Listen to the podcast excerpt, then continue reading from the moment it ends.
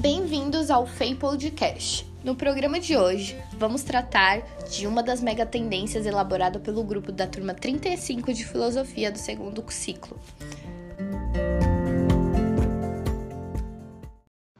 Vou explicar o que são as megatendências de uma forma mais sucinta, didática e geral. Bom, as megatendências são transformações no hábito do consumidor, que impactam o mercado em diversos setores a longo prazo. Ela conduz e governa todo aspecto econômico e social, modelando a forma de entender o consumidor e guiando os negócios e a perspectiva estratégica da empresa.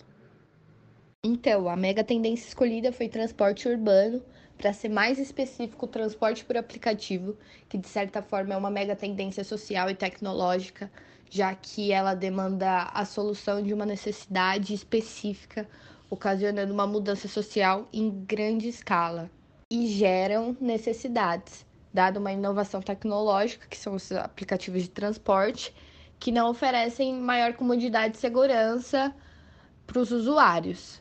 No âmbito das mega tendências apresentadas pela ONU, ela se insere perfeitamente da mega tendência número 9, denominada de indústria, inovação e infraestrutura. Bom, o problema dentro dessa mega tendência, que estamos dispostos a analisar e solucionar, é a violência dentro dos meios de transporte, seja público ou privado. Vale enfatizar as ocorrências desse tipo de infração cometidas às mulheres que usam aplicativos de locomoção.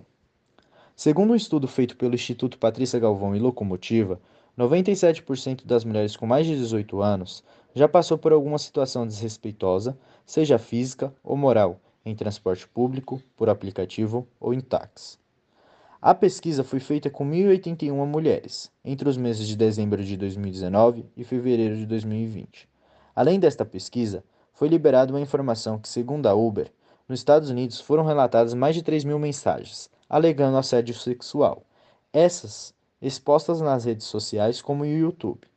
Isso é um fato bastante preocupante e corriqueiro, que despertou o nosso interesse em tentar solucionar através de um projeto que caminha paralelamente em relação aos avanços tecnológicos e à inovação.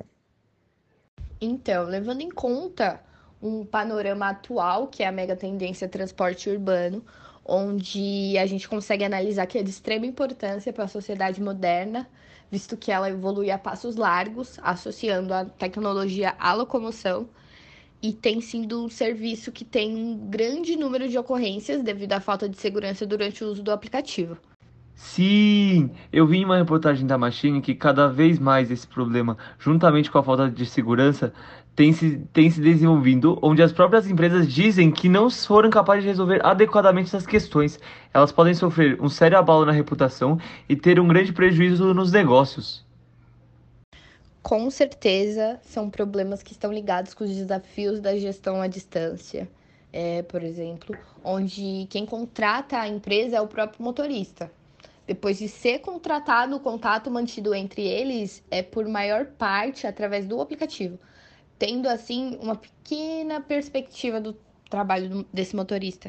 Eu concordo plenamente. Uma vez que essas empresas não acompanham o serviço prestado pelos motoristas contratados, isso impacta na falta de confiança no relacionamento com o cliente que solicita o serviço. Acredito que se nada for feito para manter a segurança de motoristas e usuários do transporte por aplicativo, vai ser, vai ser cada vez mais recorrente as queixas e assim pode até deixar de ser um. As pessoas podem até deixar de usar esse serviço. Ok. Então, diante de todas essas perspectivas, o problema que a gente busca responder é como que podemos oferecer maior comodidade e tranquilidade aos usuários de transporte por aplicativo, de modo que todos possam ter uma viagem segura e sem preocupações diante dos perigos os quais entornam. Como ideia principal, poderíamos discutir sobre um algoritmo para situações de perigo, que poderia estar vinculando aos aplicativos de transporte. Ou então, com outras sugestões, um CNH diferenciado, onde exigiria requisitos diferenciados para os motoristas prestadores de serviços. Eu concordo com a ideia do algoritmo para situações de perigo. Ela seria mais viável, onde oferece o acompanhamento da situação em tempo real em que se encontra o usuário e mas enfrentaria dificuldades com a gestão à distância, eu acredito. Para enfrentar esse problema, é necessário o desenvolvimento de uma central de relacionamento para soluções ágeis e alinhamento de expectativa com os clientes sobre as formas de comunicação através do algoritmo, disponibilizando multiferramentas para melhor respaldo aos usuários. Sim, o algoritmo ele deve proporcionar fórum com perguntas frequentes, saque 24 horas, chat interativo, sigilo nas denúncias, acesso ao microfone e à câmera para esse melhor registro das ocorrências. Essa solução, ela se mostra viável por não exigir recursos chaves que não sejam de difícil alcance, e eu vejo como uma atitude realista, por tratar da falta de segurança, que é um acontecimento real e cada vez mais recorrente na vida das pessoas. E para concluir nesse bate-papo, é, fomos capazes de projetar nessa realidade nossos pensamentos e ideias, que tem como base, antes de tudo, estudos, pesquisas e um desenvolvimento durante todo o semestre. E por hoje é só. Obrigada a você que ouviu até aqui. Esse foi mais um programa do FEI Podcasts.